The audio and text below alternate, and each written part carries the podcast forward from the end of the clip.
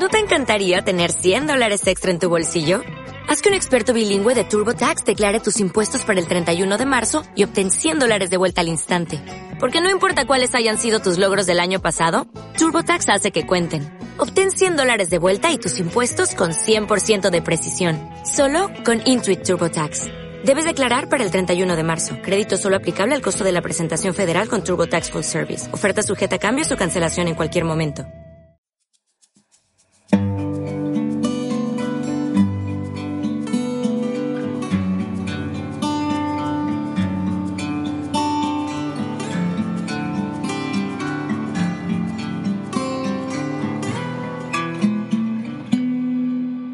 Hola a todos y a todas. Gracias por dejar que os acompañemos una vez más con este podcast dedicado a compartir salud y bienestar.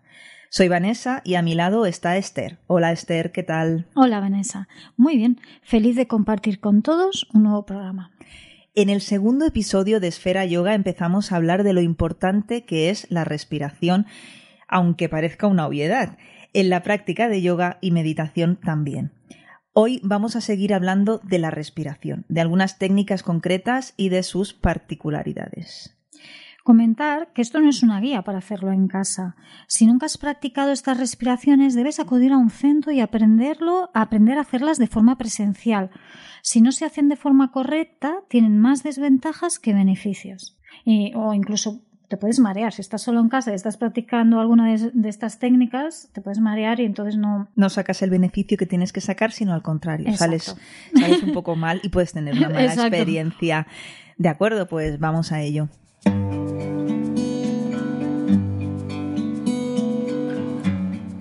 ¿Por dónde te gustaría empezar? Ujjayi. Es la respiración más usada en Hatha Yoga y de las más conocidas. Aunque, bueno, hay mucho mandroso o mandrosa que intenta escabullirse al momento de usarla. Vale, la pereza a veces hace acto de presencia. Bueno, también pasa, yo lo entiendo, ¿eh? porque como practicante, siempre le repito mucho en los podcasts lo de que como es, cuando yo practicaba y tal, pero es que al final la mejor forma de, de aprender es practicando y es aunque yo he hecho una formación súper valiosa, que yo valoro mucho, pero es en la práctica, experimentando la práctica, donde luego tú puedes transmitirla mejor, ¿no? Y yo recuerdo, por ejemplo, en Ujjayi, pues eso, que cuando la estaba haciendo en una postura que era un poco intensa, era como, ¡buah! Y encima tengo que dedicar energía a esto, que me, me estoy cansando más intentando hacer Ujjayi en la postura. Pero es porque no, no hemos aprendido a hacerla. Cuando la hacemos correctamente, te libera un montón. Por eso ahora estaba sorprendida cuando me lo estabas contando. Digo, pero si te ayuda a aguantar más. te da mucha resistencia. Vamos a explicar primero, si te parece, en qué consiste esta respiración Ujjayi. Bueno, pues para aprenderla, para aprender a hacerla, ayuda a poner una mano delante como si fuera un espejo. Recordamos también que en todas las respiraciones el pecho tiene que estar abierto ¿eh? para permitir a los pulmones coger el aire. De acuerdo. Eh, pues eso, ah, el pecho abierto, perdón, y el abdomen también, espacio en el abdomen, que no estamos, no estemos presionando el abdomen. Que no estemos encogidos. Exacto. Muy bien. Dejando un buen espacio ahí. Bueno, pues ponemos la mano delante de la boca como si fuera un espejo, unos centímetros delante. Eh, y cierra los ojos porque te va, te va a dar más conciencia corporal. Y pones la intención en empañar ese espejo con la exhalación. Inhalas por la nariz y en la exhalación lento intentas empañar el espejo. Después de unas respiraciones, cierra la boca y exhalando por la nariz, intenta seguir respirando igual que antes. Se necesita hacer una ligera contracción de la glotis para ello, intentando pues que quieres seguir empañando el espejo, pero eh, exhalando por la nariz. Cuando se hace de forma correcta, se siente el sonido de la respiración como si fueran olas de mar. Es una respiración súper relajante como si fueran olas de mar o como si fueses Darth Vader. Sí, también. Es, como también se le suele llamar. Sí. Entonces, ¿qué beneficios aporta este tipo de respiración? Fortalece el abdomen y los pulmones. Nos ayuda a tener más conciencia de la respiración y alargar cada inhalación y exhalación. Nos mantiene centrados, concentrados. Una ancla para estar en el aquí y el ahora mayor resistencia física en los ejercicios de yoga y es muy meditativa. Yo sobre todo me quedo con lo de mayor resistencia. Yo es en lo que mm. más lo he notado desde que aprendimos a, hacerla encuentro que ayuda a vencer eh, también esa, esa resistencia mental de no aguanto más. Entonces eh, te, focalizas en, en, esa, en ese tipo de respiración y parece que, que sí, que aguantas más. No sé si es porque estás con la cabeza en otra cosa o porque realmente este tipo de, de respiración ayuda o quizá los dos factores. Hombre, fortalece los pulmones, hay que recordar esto. Y lo único que hay que pasar esa etapa en la que te estás frustrando porque como te cuesta hacer la respiración y te cuesta la asana, pero es que es practicando cuando vas a dominar esa respiración y vas a notar el, el cambio en la postura. totalmente. Pues si quieres vamos a por, a por la siguiente. ¿Qué más? Intercambio de fosas. Mm, esta, me encanta total. Mm, esta es una buena amiga que me acompaña hace muchos años. Soy muy fan y es un ejercicio de meditación que recomiendo a todo el mundo que se esté iniciando en la meditación. No sé si estarás de acuerdo, pero bueno, explica un poquito. Explica, sí. Pues ojos cerrados, como antes. Primero, es aconsejable conectar con la respiración, sin hacer nada, solo empezar a conectar, a respirar y abrir los pulmones realizando unas respiraciones largas y completas. Bueno, en realidad antes de hacer cualquier técnica de respiración sería fundamental hacer esta preparación. En el podcast 2, al final del audio, hay una práctica guiada de cómo aprender a hacerla bien. Sí. Sigamos, sigamos con la de intercambio de fuerzas. Exacto. La mano izquierda descansa en la rodilla izquierda con el mudra del equilibrio, Jian Mudra yema del dedo pulgar toca la yema del dedo índice y el resto de dedos juntos y estirados. De todas formas, si alguien no lo siente y no quiere hacer un mudra, pues simplemente apoya la mano sobre la rodilla y ya está. Pero sí que es verdad que el mudra te va, también te ayuda a estar aquí presente y concentrada. ¿eh? con el pulgar derecho de la bueno eh, de la mano derecha se tapa la fosa nasal derecha e inhalas por la izquierda. Con el índice tapas la fosa nasal izquierda y exhalas por la derecha. Vuelves a inhalar por la derecha. Tapa la derecha, exhala e inhala por la izquierda. Cambias otra vez. Y vas continuando así a tu ritmo. El cambio de fosa siempre va después de la inhalación. Para acabar, se exhala la última vez por la fosa nasal izquierda. Y luego ya, pues respiras por ¿Cuánto las ratito recomiendas? Si hay alguien que tiene un temporizador o si hay alguien que quiera además ir contando, no sé qué es otra manera de meditar. Bueno, va a depender del tiempo también que tengas. Esta es una respiración que en muy poco tiempo notas como te, te embarga una gran serenidad. Lo que pasa es que también evoluciona. Eh, entonces, claro, si le haces solo un minuto no le das tiempo a esta evolución. Yo, yo lo recomiendo si hay poco tiempo, en clase, por ejemplo, que claro, tenemos que trabajar más, más cosas, hacemos tres minutos. Vale.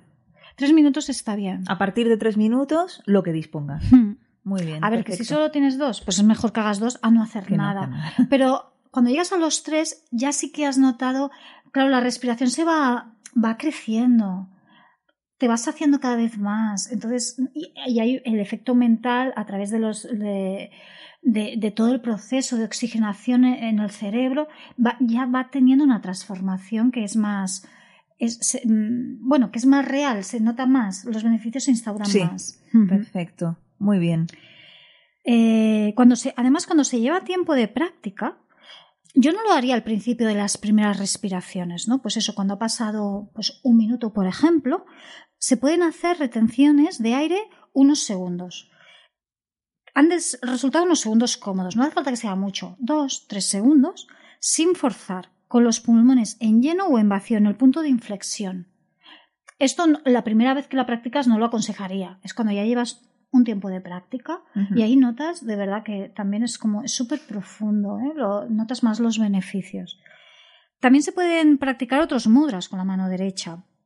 Por ejemplo, recogiendo el dedo índice y corazón hacia adentro y utilizando el dedo gordo para tapar la fosa nasal derecha y el dedo anular y meñique juntos para tapar la izquierda. Esta es más purista, ¿eh? Este mudra, purista me refiero a que es más auténtico, es más, eh, pues digamos que el otro eh, ha sido una modificación con los años. No sé en qué momento, pero es más. Y estás, no sé si vas a decirlo, pero hay un dedo que se apoya en el tercer ojo. Esto yo lo aconsejo para el invierno.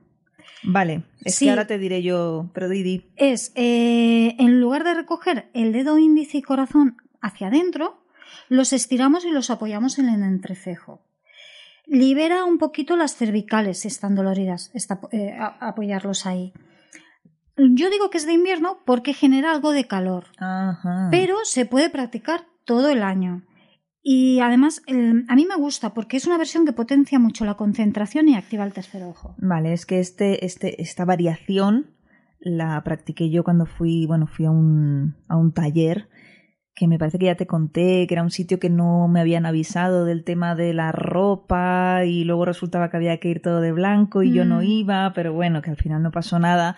Y es lo que decías tú, ¿no? Es más purista y el mm. entorno, la gente era súper, súper purista y se practicaba así con, el, con los dedos en el entrecejo. De hecho, solo ponían un dedo, era, eh, se tapaban la fosa derecha con el pulgar derecho, el, el índice quedaba encogido, el, el corazón iba al entrecejo y con el anular se tapaba la la otra fosa y el, y el meñique, perdón, quedaba estirado. O sea, un poco mm. Mm, al principio, ya rollo, no sé qué estoy haciendo con los dedos. Luego enseguida, enseguida cogías la, el rollo, ¿no? Pero sí que al principio decías, uff, cuántas cosas, ¿no? Mm. Cada dedo tiene una función que también supongo que ayuda más a, estar presente. Cuando tienes que estar pendiente de tantas cosas, no estás pendiente de, que se te vaya la cabeza. La por mente ahí, está ocupada en eso, es. y no está divagando. eso es. Bueno, yo ya lo he dicho antes yo soy muy fan de este tipo de respiración y lo recomiendo muchísimo, sobre todo también a los a los no iniciados en el tema de la meditación. No sé si a lo mejor dices tú, no, no, para nada. Pero yo creo que es una buena manera de no dejar que los pensamientos eh, lleven las riendas y te arrastren por ahí, ¿no? Y, Yo la relaja mucho. La uso mucho en los talleres de, meditación. Este y la respiración completa, el aprender a respirar, porque si vas, si te, si te, te planteas el meditar y no estás respirando bien, pues tampoco tiene mucho sentido. Entonces la práctica de la meditación es súper aconsejable empezar con una respiración completa, abriendo los pulmones, y una técnica como esta, por ejemplo, intercambio de fosos, y, y luego ya introducir la meditación. Porque ya es que ya cuando acabas el intercambio de fosos ya estás en un estado muy meditativo. Ya hemos dicho algunos de los beneficios que tiene esta respiración, pero si quieres hacer así como una compilación. Hmm, así resumido, pues equilibra los hemisferios del cerebro. Sí. Calma y relaja a nivel físico, mental y emocional y purifica los nadis, ida y pingala, que son los canales energéticos del cuerpo. ¿Qué contraindicaciones tiene si es que tiene alguna? Pues habría que evitarla si tienes dolor de cabeza, porque al hacer el intercambio puede haber cierta tensión y a que, bueno, que se intensifique este dolor. Y si te viene alguien resfriado a la clase, ¿qué le dices? Que haga lo que pueda, que no la haga.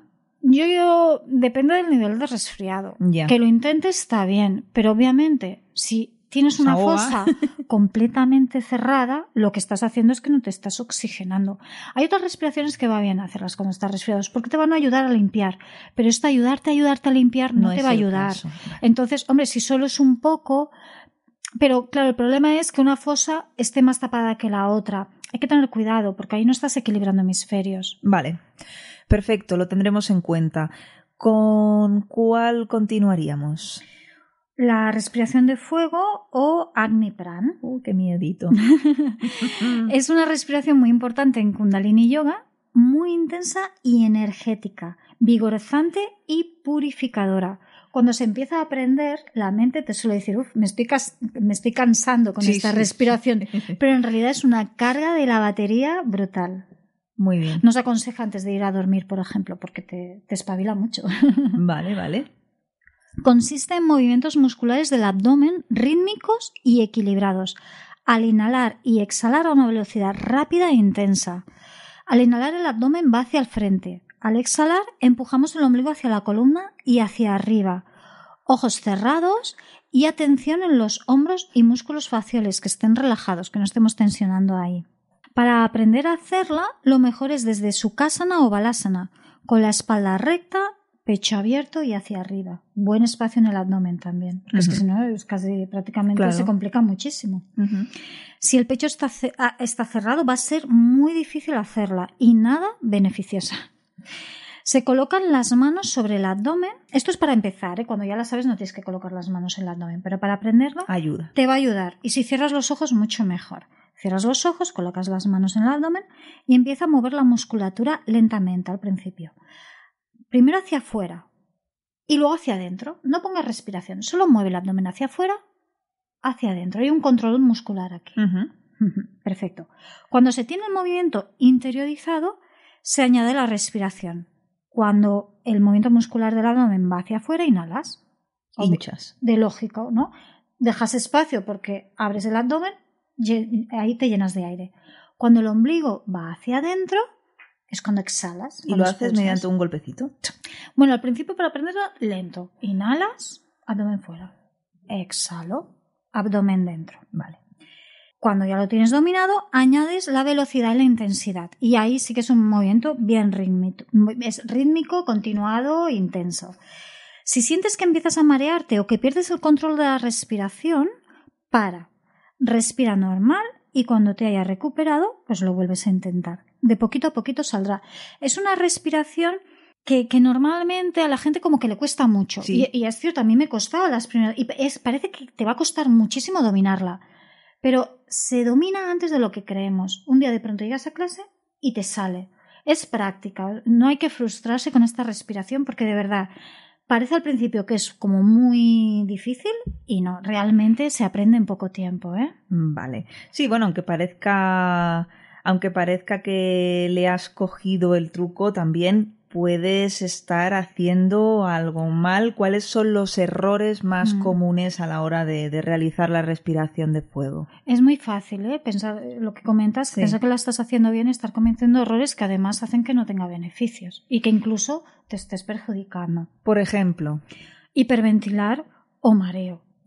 Eso, eso es cuando esto no son señales de que te estás iluminando, ni señales de que estás progresando y que tu, tu ejercicio es intenso y que Estoy llegando al nirvana, no, de que te está mareando. Son señales de que no lo estás haciendo bien. Entonces ahí tienes que parar. Perfecto. Demasiada intensidad en la contracción muscular. Hay intensidad, es activo, pero no, no es una tensión ahí súper, súper tensa. Eh, no es brusca, brusca, brusca. Ya, Evita una contracción exagerada del abdomen. La espalda prácticamente no se mueve. Es intensa, ¿eh? pero no brusca. También es muy normal invertir la respiración. Inhalar cuando llevas el ombligo hacia adentro y exhalar cuando lo llevas hacia afuera. Lo que hablabas, que pierdes el ritmo, entonces paras, haces un par de respiraciones normales y ya te pones de nuevo a ella. Le pasa, yo creo que esto le pasa, es común que llega un momento que te descoordinas, ¿no? Mm, bueno, puede pasar. Eh, luego está lo de, esto es un poco más sutil, que haya desequilibrio entre la inhalación y la exhalación. Que la inhalación se prolongue más que la exhalación, quiero decir. Vale, vale. lo que quiero decir es que tienen que durar lo mismo.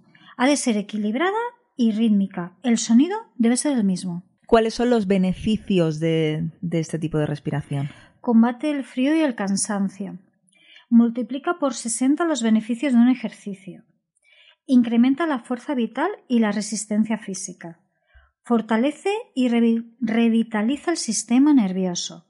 Armoniza el sistema nervioso simpático y parasimpático. Va bien contra la ansiedad, el estrés, los nervios. Es una descarga ¿eh? también. Expande la capacidad pulmonar. Limpia los efectos negativos del tabaquismo, las drogas, el azúcar porque es desintoxicante, limpia la sangre, el aparato respiratorio y las fosas nasales de mucosas. Yo lo uso, me va muy bien cuando estoy empezando a resfriarme un poquito, que no tengo aún tapada la, la, nariz, porque te ayuda a prevenir esto, ¿no? Ah. Te ayuda a sacar toda la mucosidad. Y también va muy bien en los cambios de estación. Cuando, cuando hay estas gripes para prevenir un poco, que igual te puedes poner mal igual, pero si haces estas respiraciones o si hay mucha contaminación, todo esto va a limpiar y te va a mantener ahí desintoxicado. Muy bien. Bueno, hay un mayor aporte del oxígeno al cerebro y por lo cual tienes un estado mental enfocado. Aporta claridad mental, genera ondas alfa, equilibra los hemisferios del cerebro, estimula la secreción glandular, el sistema inmune, estimula el aparato digestivo y el plexo solar, carga el campo electromagnético, ayuda en los estados de preocupación, miedo, dolor, tristeza y ayuda a salir de adicciones. ¿Cómo es eso? A ver. Mira, en Estados Unidos se usaba en todo, incluso con los, los drogodependientes cuando estaban dejando las drogas. Y es que, o incluso estás en una dieta de adelgazamiento, por ejemplo, sí. o pues eso, mm, estás dejando el tabaco y te viene la ansiedad de encender ese cigarrillo o de caer en, en abrir la nevera y comerte ese trozo de pastel, no sé. Ah, pues el, esta respiración lo que hace es que si la haces en ese momento, en vez de abrir la nevera o en vez de encenderte el cigarro, haces esta respiración unos minutos y va a bajar esa ansiedad y va a hacer que cuando acabes ya no tengas esa, esa necesidad de, de, de, bueno, de lo que ibas a, hacer. Luego también como limpia toda la sangre, por eso también para dejar adicciones te va, te va a ayudar a desintoxicar y todo esto. Y para los pulmones, obviamente. obviamente, obviamente. Estás hablando de estas, esta ansiedad, a lo mejor estas ganas de comer. ¿Hay alguna contraindicación con el síndrome premenstrual o la menstruación?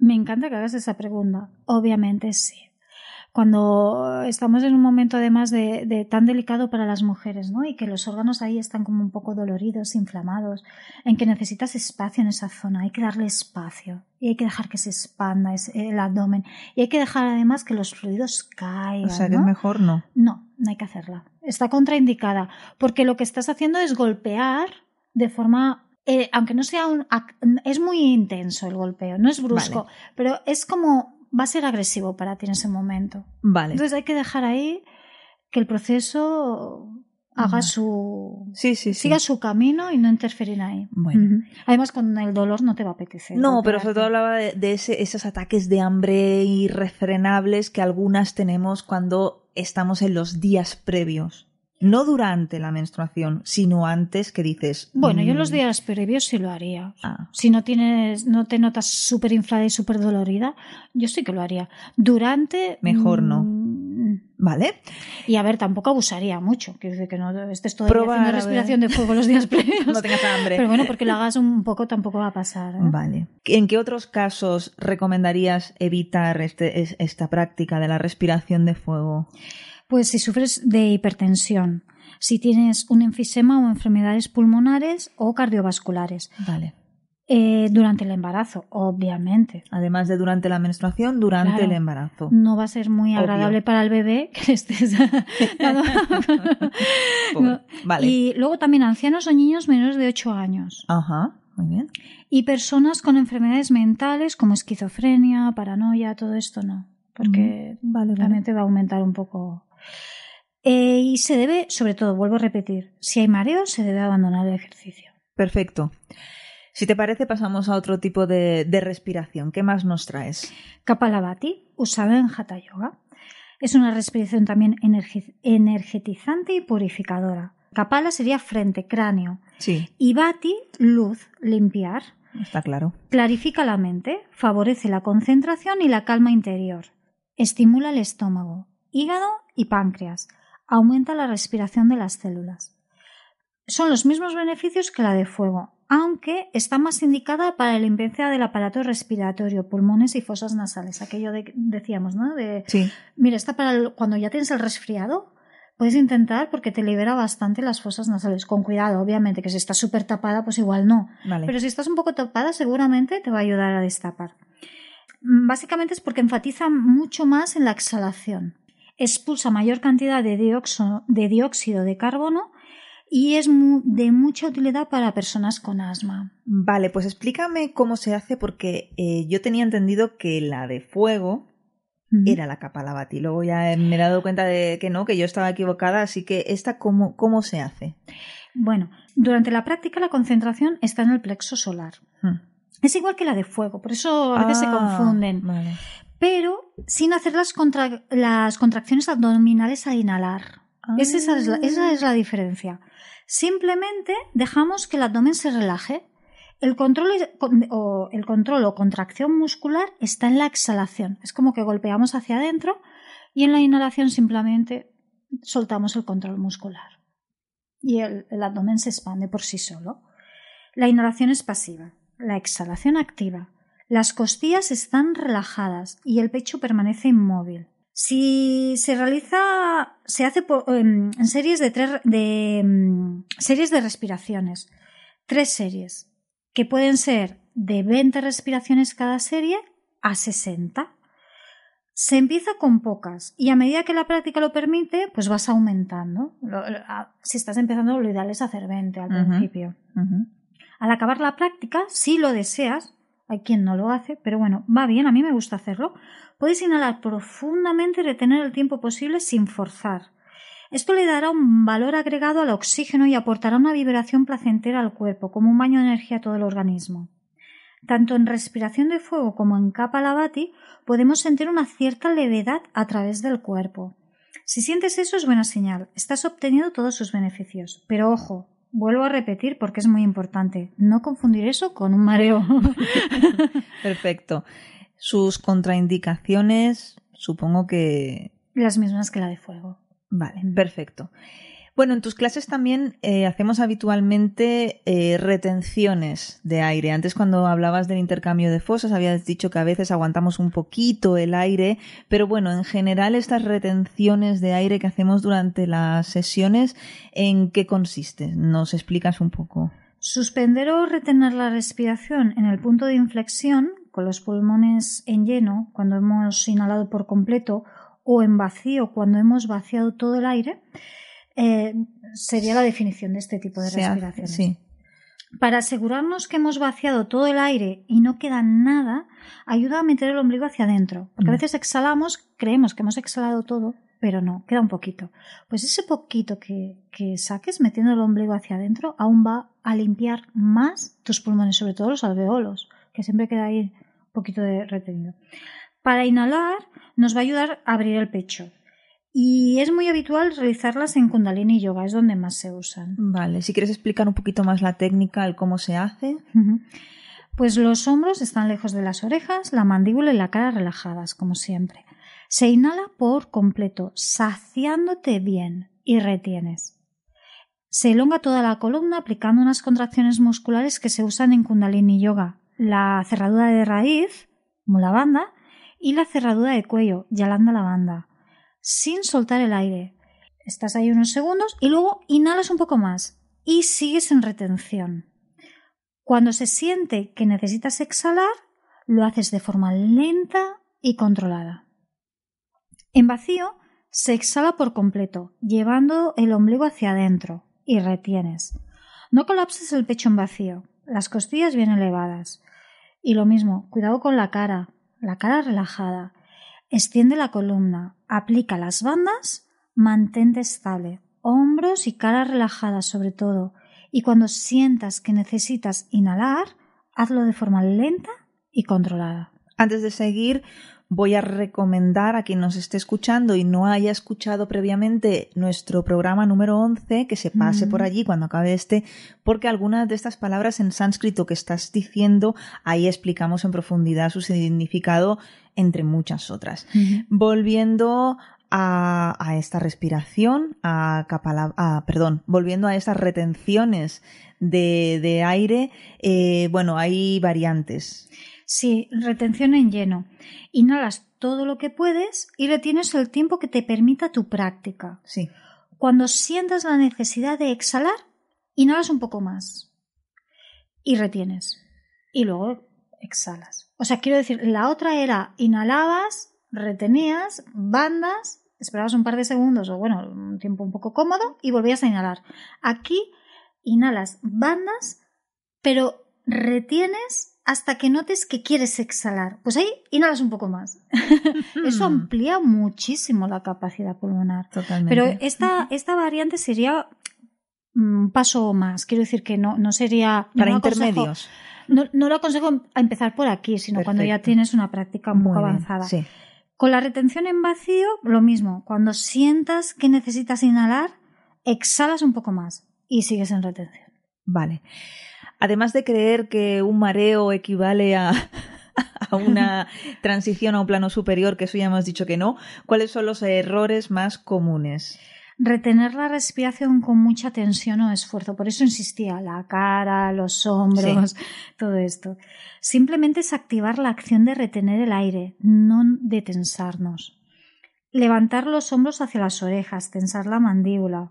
Extremar el tiempo de retención. Deja que la propia práctica crezca de poco a poco en los tiempos. No quieras ampliar demasiado los tiempos desde el primer día, porque ahí lo mismo, es que no vas a sacar beneficios. Deja que el cuerpo ya se vaya abriendo y que vayas ganando la capacidad pulmonar, ¿no? que se vaya abriendo. Tensión mental, suelta. Crea un lugar de calma interior en ese espacio de retención, que lo hay, y si lo encuentras es un punto de confort. Sentir presión en los ojos, garganta, cabeza o corazón. Mal. Para el ejercicio. Normaliza y vuelve a intentarlo sin tensar ahí. Perder la, la, alineación de la espalda es muy común también y el enraizamiento con el suelo. De hecho, la retención, si se hace de forma correcta, te ha de dar una sensación de ancla en la asana también. Y para terminar, ¿cuáles serían los beneficios? Pues cuando hacemos retenciones aumenta la energía y se expande. Potencia la mente neutral, el buen juicio.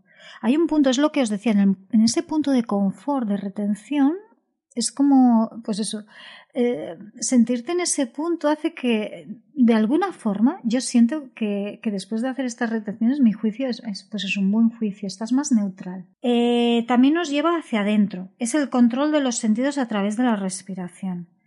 Equilibra el sistema nervioso simpático y parasimpático y hemisferios del cerebro. Claridad mental. Regula la presión sanguínea. En las retenciones el cuerpo tiene más tiempo para realizar los procesos de renovación y limpieza de la sangre, de la, de la sangre implícitos en la respiración normal. Pues con esta información tan útil y tan importante os despedimos por esta vez. Muchas gracias por seguir escuchando Esfera Yoga. Os recordamos que en Twitter nos encontráis como esfera-yoga, que podéis dejarnos ahí todos vuestros comentarios, dudas, sugerencias y también podéis hacerlo en ebooks y en iTunes, donde además si os pasáis por ahí y nos dejáis cinco estrellitas, pues será maravilloso y nos hará muchísima ilusión. También tenéis disponible el Instagram de Esther, en el cual está como Esther Ftena, y la encontráis en Facebook también como Esfera Yoga. Ahí vais a encontrar toda la información profesional, su página web y recuérdanos por favor el email esferayoga.gmail.com y luego también tenéis la web profesional en el perfil. Exacto, en el perfil de Facebook y en el de ebooks. Ahí tenéis el enlace a la web de Esther. Por mi parte esto es todo y de nuevo muchas gracias. Gracias a todos y un fuerte abrazo.